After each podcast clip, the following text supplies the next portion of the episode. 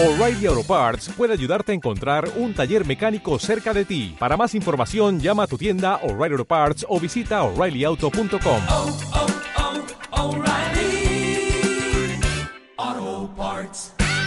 serias que se ciernen sobre Judá y fundamentalmente Jerusalén.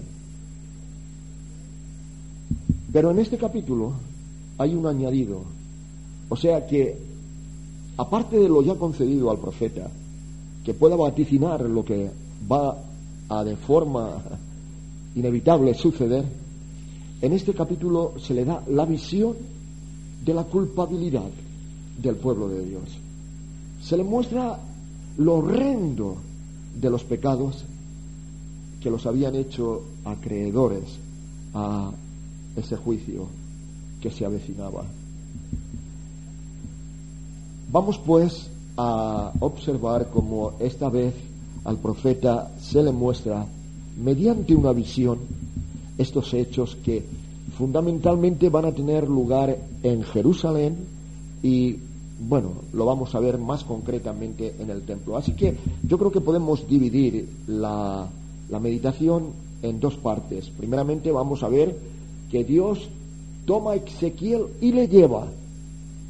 Ezequiel estaba en Babilonia y en visión Dios le transporta hasta la propia capital de Judá.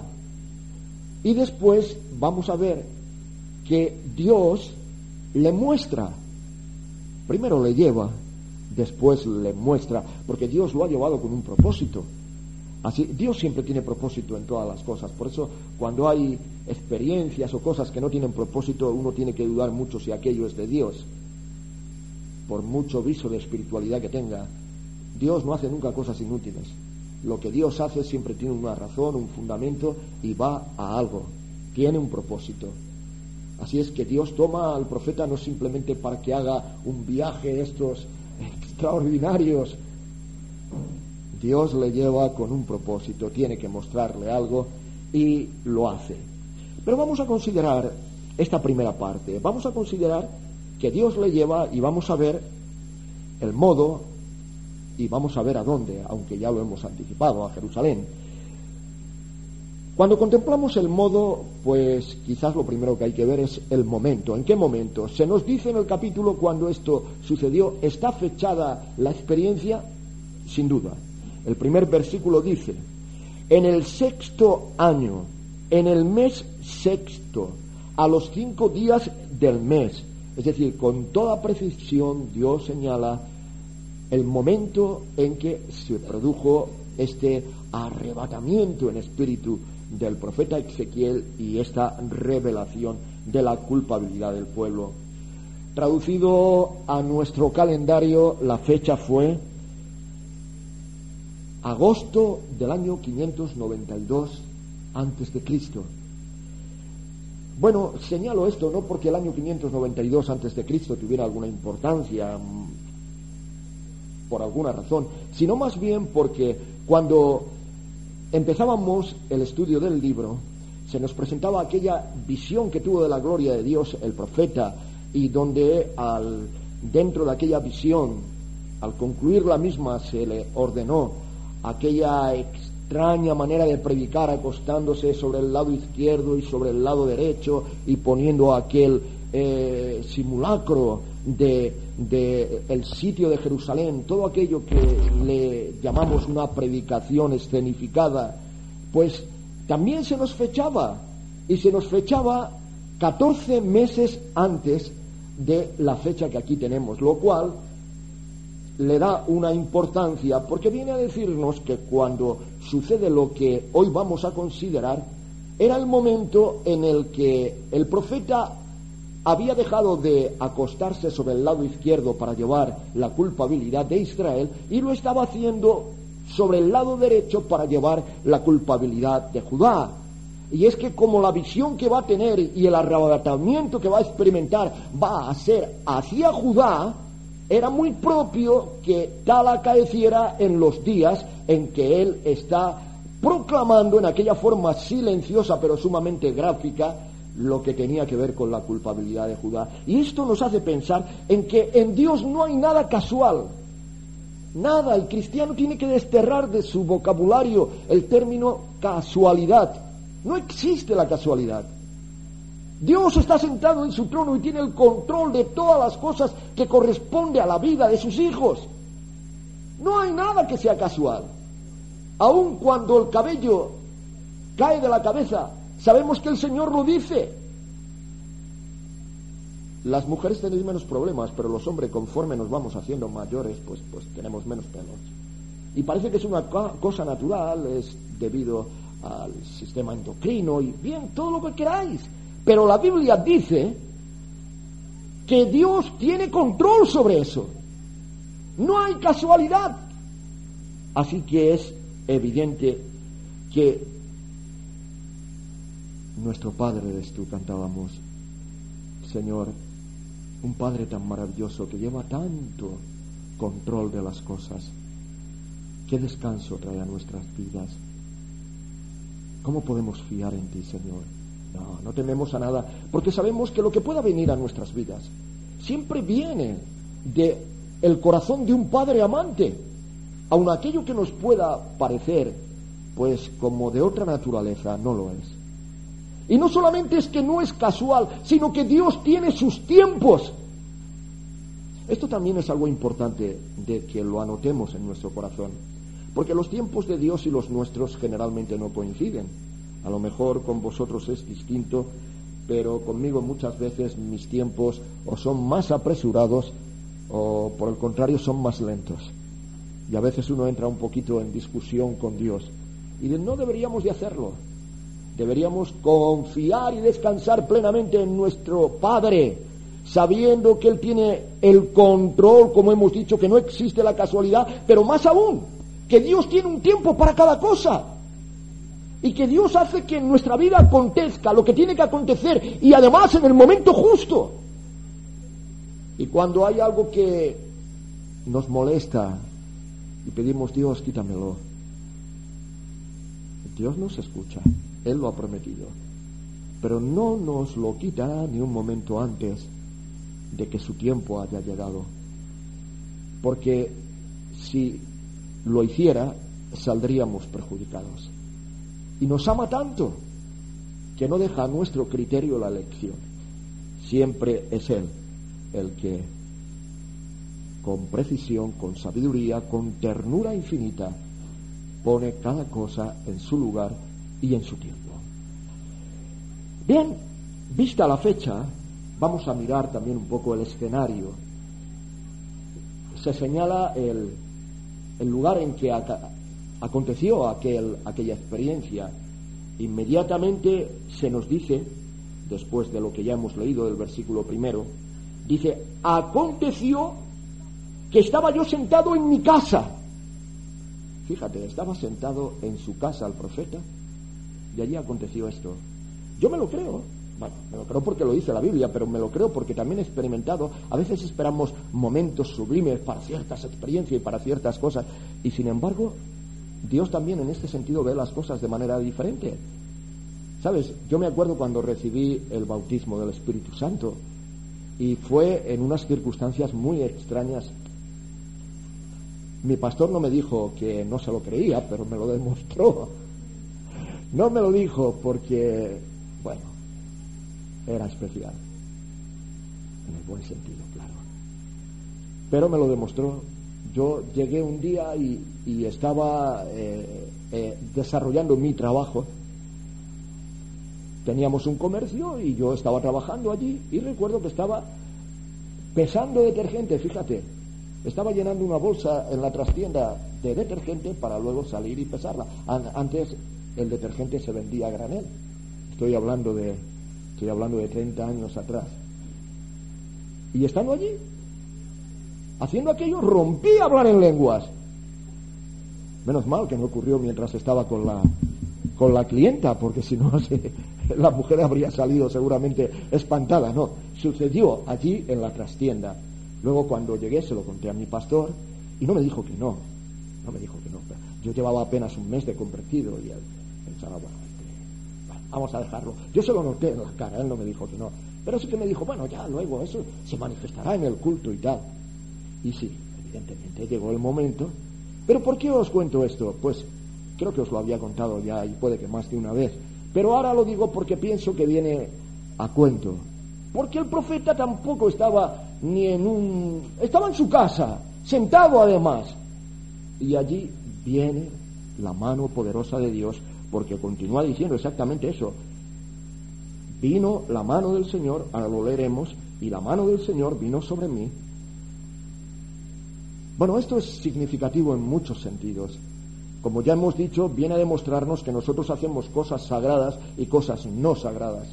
Pero para Dios todas las cosas son sagradas. Y es muy importante tenerlo en cuenta. Tenemos que tener la misma compostura en nuestra casa que en la iglesia. Exactamente. Y yo diría aún más. Aún más, porque en nuestras casas, a veces, pues, bueno, yo casi nunca me enfado con ninguno de vosotros. Casi nunca. Pero a veces con mi mujer sí que me enfado. ¿Eh? Y. No, quiero decir, no, si nosotros nos llevamos muy bien. Pero que alguna vez que otra, pues también hay hay alguna cosilla, caray. Entonces uno tiene que controlar el enfado. Y tiene que ser cortés, prudente, tener control de las situaciones. Cuando estamos en nuestros hogares con nuestros cónyuges, con nuestros hijos, con nuestros nietos, ahí es el momento en que hay que mostrar la verdadera espiritualidad. Y esto no es nada que sea forzado, no es una interpretación forzada. ¿Qué dice la Biblia? Dice, si comemos o bebemos o hacemos alguna otra cosa, hagámoslo para la gloria de Dios. De manera que si el simple hecho de comer, que es, yo diría, algo pues de lo más corriente, ¿no? Algo que, que, no tiene ninguna importancia, no se necesita inspiración o cosas así, simplemente tener un poco de hambre y se acabó. Y, y eso es para la gloria de Dios. Que no habrá de ser para la gloria de Dios. Absolutamente todo lo que hacemos. Por tanto, yo creo que tiene mucha importancia qué pasa con nuestros electrodomésticos, qué ocurre con nuestros televisores, con nuestros vídeos, con nuestros ordenadores, cuál es la función que ejercen. ¿Repercute para la gloria de Dios o por el contrario, de alguna manera, roban espiritualidad a nuestra vida? Dios se quiere manifestar poderosamente en nuestras vidas en nuestros hogares. Os he citado mi experiencia de bautismo del Espíritu Santo, pero conozco más de una. Una cuñada, cuñada hermana, hermana cuñada, porque es hermana en el Señor y cuñada en la carne. Ella recibió el bautismo del Espíritu Santo estando dormida. ¿Cómo lo sabéis? Pues porque se despertó hablando en lenguas y lo, lo, en aquel caso el marido no solamente es que no era convertido, sino además grandemente opositor. Pero Dios hizo, hizo que tuviera un sueño profundo para que no se enterara. Y ella se despertó hablando en lenguas y glorificando al Señor en lenguas.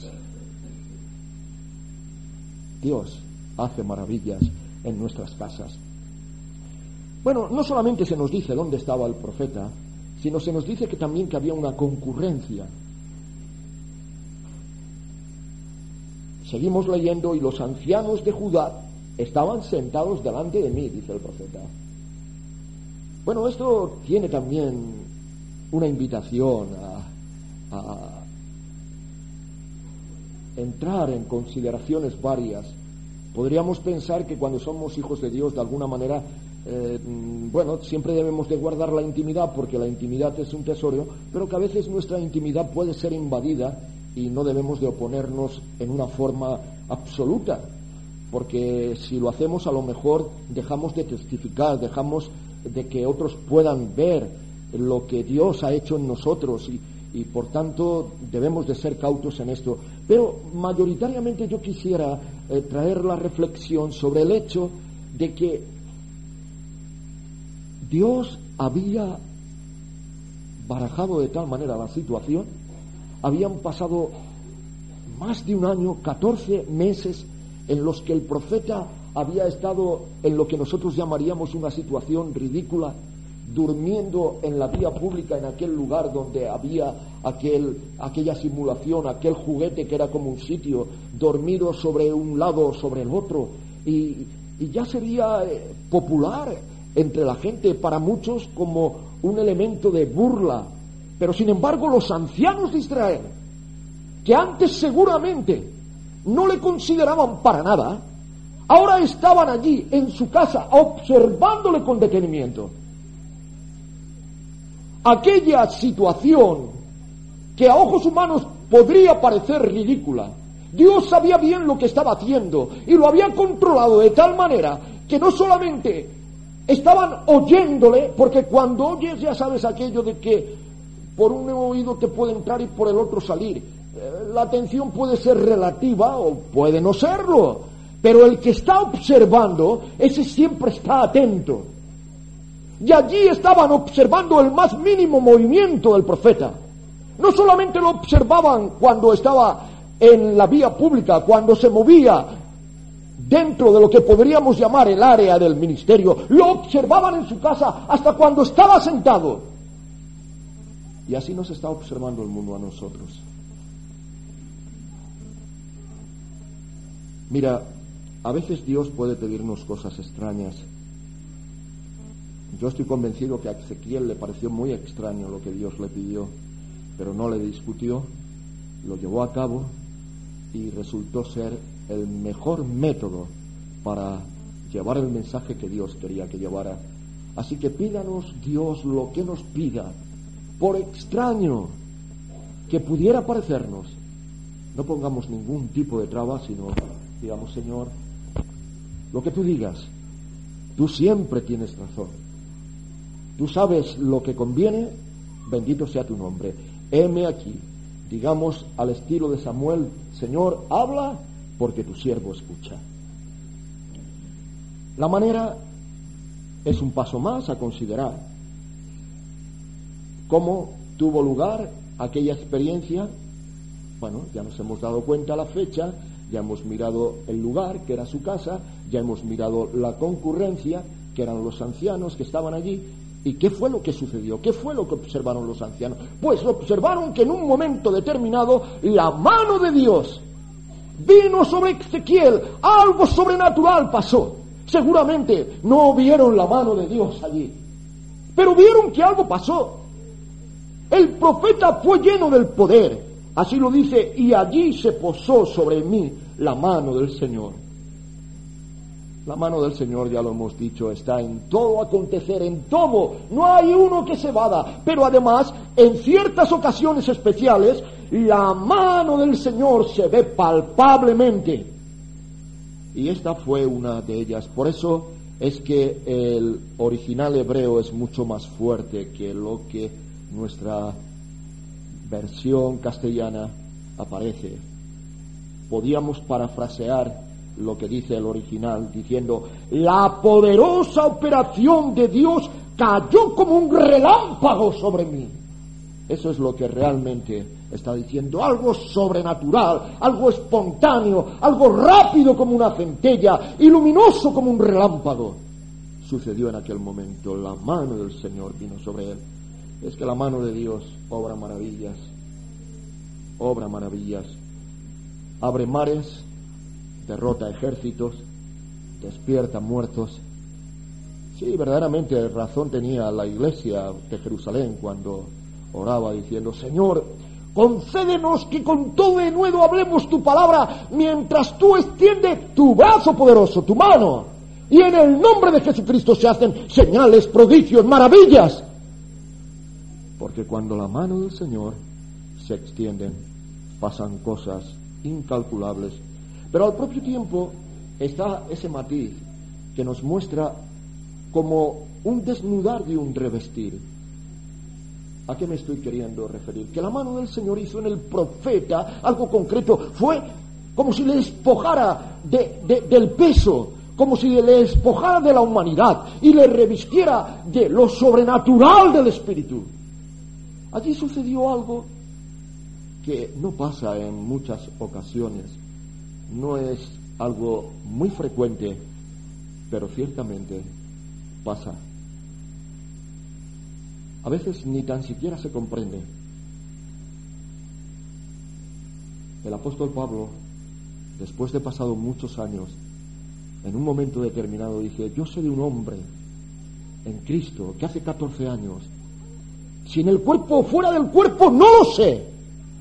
No ha llegado a comprender realmente qué era lo que había vivido, pero tenía la certeza de que había estado en el tercer cielo, en el paraíso de Dios, y de que allí había visto y oído cosas que no se podían transcribir al lenguaje humano, que era imposible.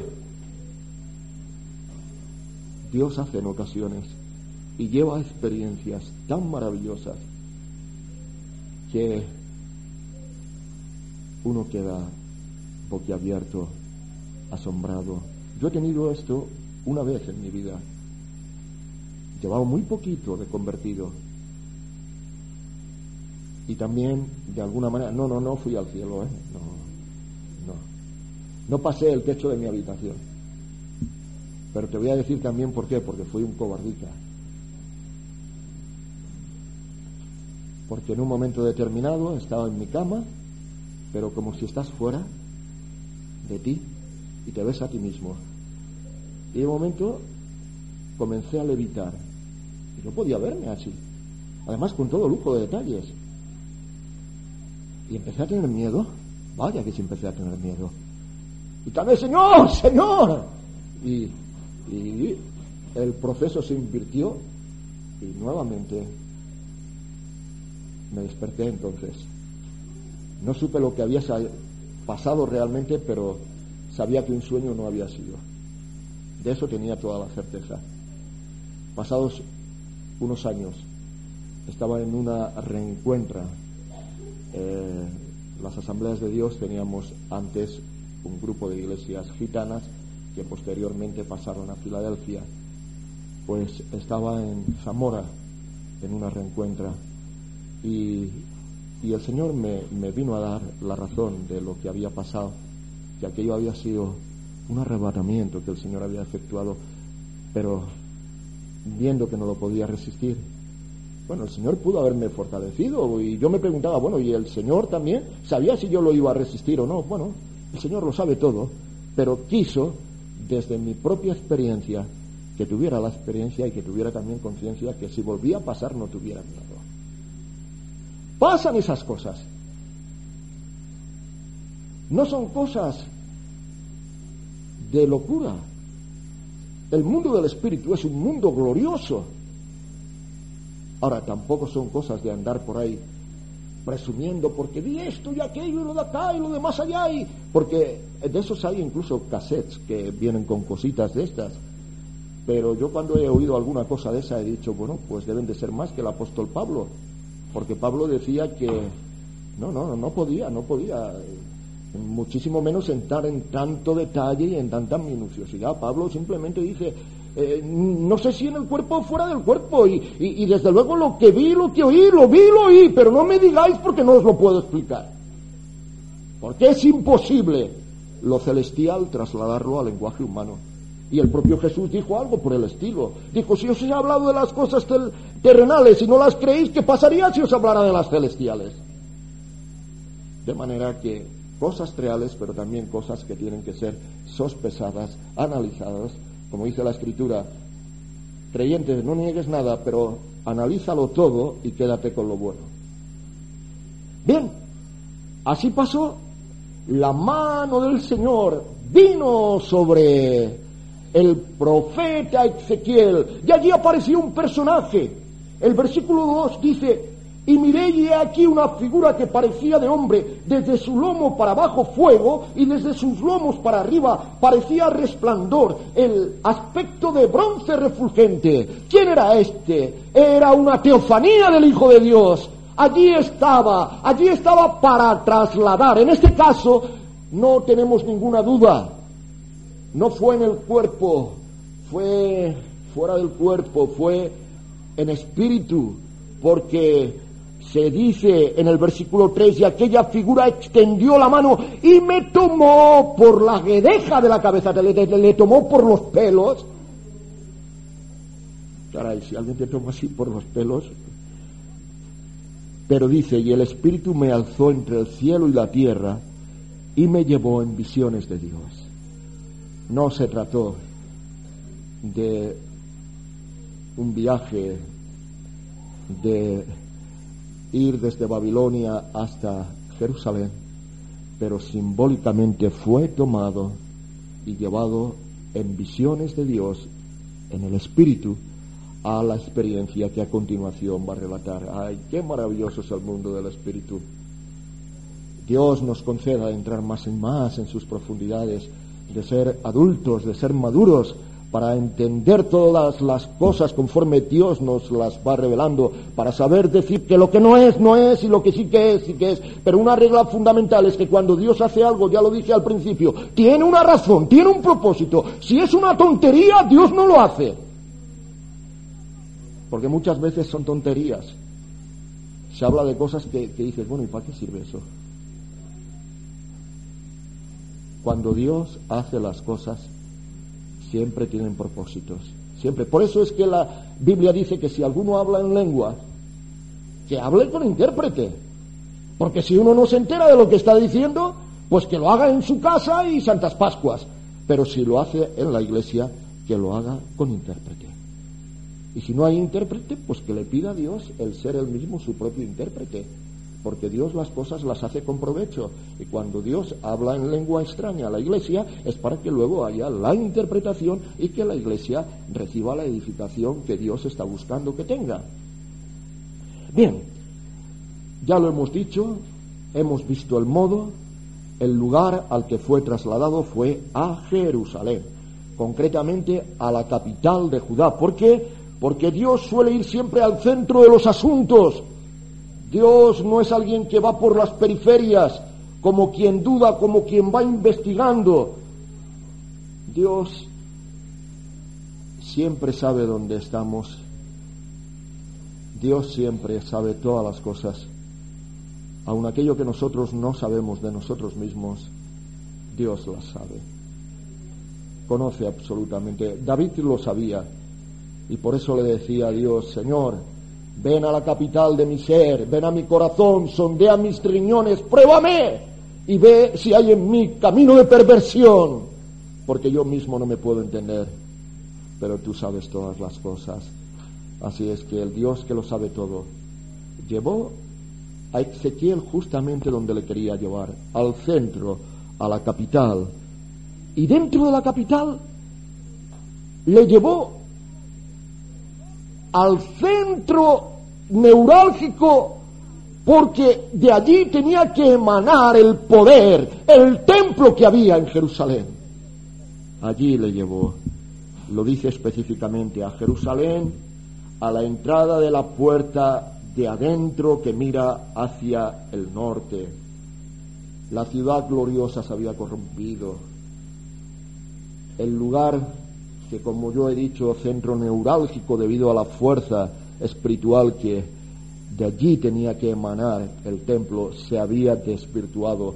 Cuando uno lee las lamentaciones del profeta Jeremías, cuántas veces se dice cómo se ha desvirtuado, el oro se ha ennegrecido, aquellos que eran robustos han enflaquecidos, aquello y está presentando en un lenguaje poético la realidad de la decadencia de los creyentes cuando nos desvirtuamos.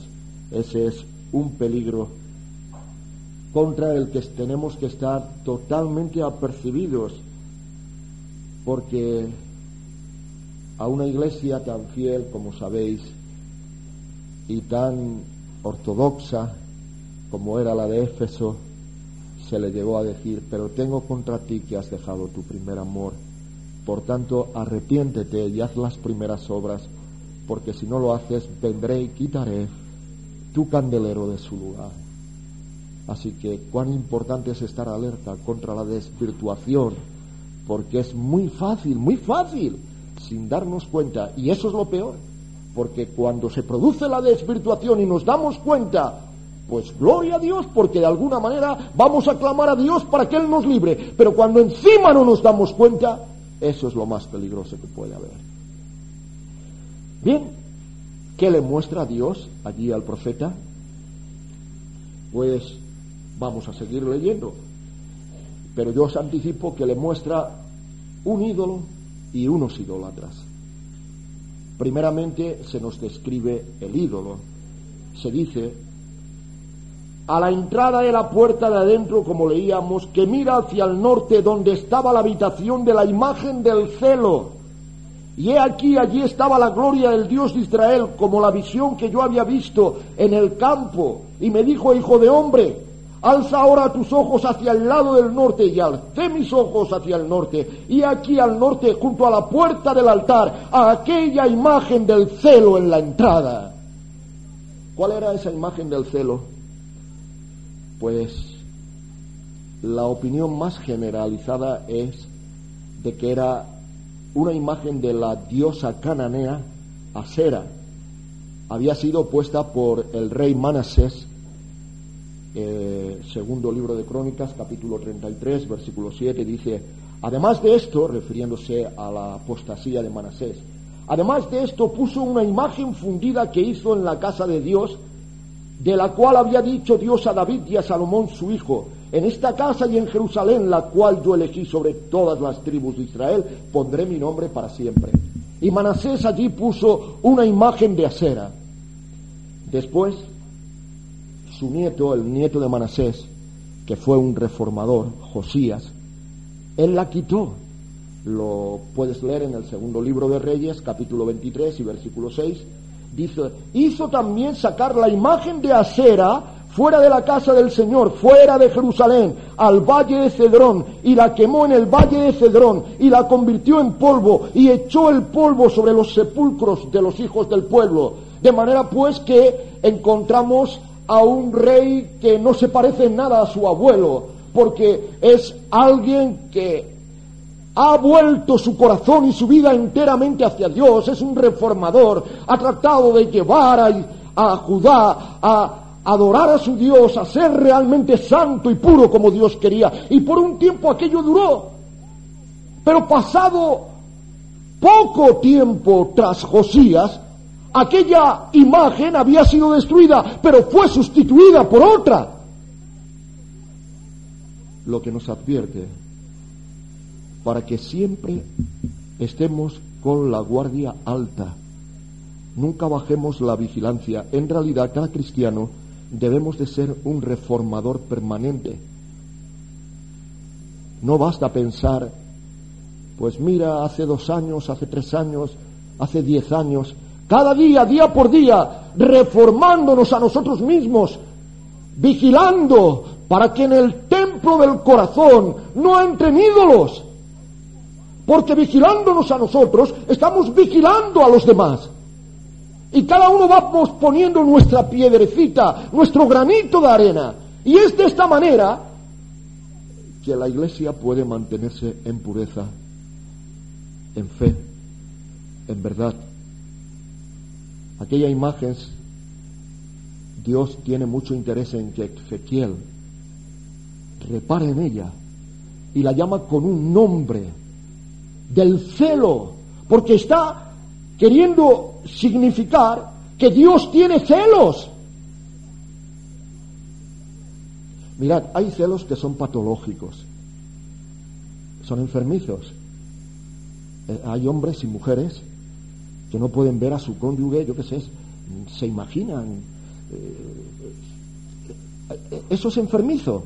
También aparece en la Biblia. En la Biblia, en, la ley, se habla de estos celos enfermizos, incluso hay un tratamiento. No es el caso, lo vamos a dejar ahí. Pero hay unos celos que son propios. Si dos personas se aman y no tienen celos la una de la otra, aparte yo no me lo creo. Empiezo por ahí. Cuando alguien me dice, no, no, yo no soy celoso. Bueno, yo creo que no es celoso patológicamente, pero celoso, si quiere la persona, lo es. Porque el amor y los celos van juntos. Es más, fíjate, tanto es así que cuando Dios en el cantar de los cantares quiere mostrar la intensidad del amor que siente el esposo por la esposa, es decir, Jesús por la iglesia, dice en el capítulo 8, versículo 6, porque fuerte es como la muerte el amor. Pero añade, duros como el Seol, los celos. Dios desde el Antiguo Testamento habla de sus celos. Ama a su esposa y tiene celos cuando ésta le es infiel, cuando ésta le engaña. Dice que la idolatría es adulterio espiritual y Dios siente celos. Y por eso, estando aquella imagen donde no tenía que estar, Dios siente celos y la llama la imagen del celo. Mira, por una parte está este aspecto, por otra parte está el hecho, desde el prisma del amor divino, Dios siente celos ante nuestras infidelidades. Pero hay otro aspecto que es el que Dios es robado cuando penetra la idolatría. Porque una cosa que siempre ha dicho desde el principio, Éxodo 23 dice, no tendrás dioses ajenos delante de mí. Dios no compartirá su gloria con nadie. Así que la idolatría es realmente algo terrible, no solamente adulterio espiritual, sino que también es latrocinio espiritual. Y los ídolos son de tantas naturalezas. A veces puede haber el adorador y el Dios, la misma persona. Uno puede ser un narcisista que está enamorado de sí mismo y ahí tienes, Él es el Dios y Él es el adorador. Pero se pueden tener mucho tipo de ídolos. El mismo Abraham, en un momento dado de su vida, tuvo el ídolo que se llamaba Isaac. Dios no le dijo en vano, sacrifícame a Isaac. Dios le dijo, sacrifícame a Isaac, porque realmente Isaac había llegado a tener una importancia enorme en el corazón de Abraham. Y Dios tenía que pedir a Abraham que quitase el ídolo. Abraham con su decisión mostró que Dios estaba por delante. Dios no le permitió. No le Aquí decimos lo mismo, Dios sabía lo que iba a pasar, pero que no lo sabía es Abraham. Por eso muchas veces Dios trata con nosotros y decimos, Señor, si tú lo sabes, sí. Tú, yo lo sé, pero tú no. Así que tenemos que pasar por ese asunto para que nos demos cuenta de dónde estamos y hagamos el reciclaje, las rectificaciones que sean oportunas. Hay muchos ídolos, muchas posibilidades. Los hay religiosos y no religiosos. Los hay de mucha naturaleza y hablar de idolatría sería algo largo o entendido. No, no, no, no lo vamos a hacer, pero sí que quisiera apuntar una cosa relativa a la idolatría religiosa. Y es que hay algo muy tremendo, su disfraz. Hay que llevar mucho cuidado con eso. Lo más terrible del idólatra religioso es que no rechaza a Dios. Los judíos no rechazaban a Dios, pero hacían un sincretismo, metían los ídolos y mezclaban los ídolos con Dios. Y es ahí donde hay que llevar cuidado, que no se nos cuele ningún ídolo.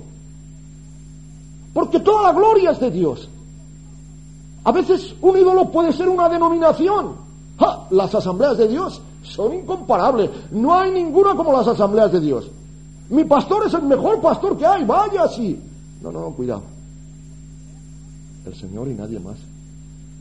Y tenemos que llevar una doctrina. Tantas cosas hay que se pueden convertir en ídolos. Y uno no ha dejado de creer en Dios por eso, pero trata de combinar la una cosa con la otra y esto no es así. Es una idolatría peligrosa porque se pone un disfraz y no se ve lo que realmente se es. Por eso hay un constante llamado a la decisión. Israel era un pueblo que mezclaba las cosas desde el principio. Por eso Josué llega un momento en que dice, pues ahora temed al Señor y servirle con integridad y en verdad. Quitad de entre vosotros los dioses a los cuales sirvieron vuestros padres al otro lado del río. Y cuando ya, por no alargarme en la lectura, llega a decir, si queréis servir a Dios, servir a Dios, y si a los ídolos, escogeos a quien queráis. Pero hacerlo de verdad, hacedlo íntegramente, hacedlo de corazón. Yo en mi casa, termina él diciendo, serviremos al Señor. Pero es que cuando viene el profeta Elías hace lo mismo. Fíjate, llega a decir, ¿hasta cuándo claudicaréis vosotros entre dos pensamientos? Si el Señor es Dios, seguidle. Y si es Baal, id en pos de él. Esto lo dijo Elías en el monte Carmelo. Así que el mensaje del Antiguo Testamento siempre es alerta con la idolatría. Y la idolatría religiosa es muy sutil porque siempre viene con un disfraz. Siempre. No niega a Dios, pero trata de combinar a Dios con otras cosas. Y entonces se produce la idolatría. El descaro es evidente. Al estar en el lugar, ya era malo tener una imagen, pero encima tenerla dentro del templo de Dios. Ay, ¿cómo tenemos que estar de alertas? ¿Os habéis dado cuenta los lugares altos. ¿Cuántas veces aparecen los lugares altos en el Antiguo Testamento? Y a veces no nos damos cuenta. Lugares altos es Montserrat. Ahí están los lugares altos. Lugares altos, si os dais cuenta, hay toda una serie de santuarios religiosos que están en lugares altos. Está tan claro dicho, pero a veces cuesta tanto entender. es muy tarde ya. Pero dejarme simplemente apuntar lo que resta de capítulo, que allí es donde el profeta, ese Dios que hemos dicho que lo sabe todo, no solamente se conforma con ir al centro, a la capital, con ir al templo que es el centro de la capital, sino que además hace que un agujero en la pared del templo le haga penetrar al profeta a lugares donde ve una cámara pintada con reptiles y todo animal abominable, y allí, ¿qué es lo que encuentra? Encuentra a setenta varones ancianos de Israel, y allí están incensando con incensarios a aquellos reptiles y animales inmundos que están pintados. No son esculturas, pero son pinturas, es igual, es idolatría. Y si lo leéis, veréis cosas realmente importante, porque aquellos 70 era una especie de institución que había sido establecida por Moisés cuando se nombraron 70 para que ayudaran a gobernar a Moisés. Tenía todo el, el aspecto y la garantía de una tradición religiosa, pero qué terrible, en lugar de estar haciendo cumplir la ley de Dios, enseñándola y orientando al pueblo, estaban incensando a los dioses falsos pero es que Dios dice, pero aún hay más, esto, hay más, hombre de Dios, o hijo de hombre, como le llama preferentemente, ven y te mostraré. Y llega y encuentra a las mujeres que están reunidas y están llorando. ¿Pero por qué están llorando? ¿Por los pecados de Judá? No, en absoluto. Están llorando a Tamuz, a una deidad, a la deidad de la fertilidad que su adoración consistía en primavera, resucitaba con la fertilidad de la tierra y después que pasaba el tiempo de la cosecha moría y sus adoradores tenían que rendirle culto llorando para que volviera a resucitar. Y allí están las mujeres de Judá llorando por Tamuz. El profeta queda asombrado, boquiabierto, pero Dios le dice, hijo de hombre, aún te parece, aún hay más y le lleva un poco más allá junto al altar y le muestra a 25 sacerdotes. Pero estos sacerdotes, dice hasta la posición que tienen, están de espaldas al altar. Están dándole a Dios la espalda. Y están postrados delante del sol, adorando al sol. Por eso la conclusión del capítulo, dejando todos los pensamientos intermedios que hay, que seguro que el Señor os lo dará, porque son realmente tristes pero hermosos, el por qué habían llegado a aquella situación y demás. La conclusión es que por este motivo, le dice Dios, no voy a tener misericordias de ellos y voy a cumplir mi juicio. Y viene a enseñarnos que nuestro Dios es un Dios de misericordia, es un Dios paciente, pero con Dios no se puede jugar. Con Dios no se puede jugar. Dios requiere reverencia, Dios requiere temor. El temor de Dios es el principio de la sabiduría y el temor mantenido es el camino de la sabiduría. Simplemente termino leyendo los dos últimos versículos y me dijo, ¿no has visto, hijo de hombre? Es cosa liviana para la casa de Judá hacer las abominaciones que hacen aquí después que han llenado de maldad la tierra, se volvieron a mí para irritarme. He aquí que aplican el ramo a sus narices, pues también yo procederé con furor. No perdonará mi ojo, ni tendré misericordia, y gritarán a mis oídos con gran voz, y no los oiré.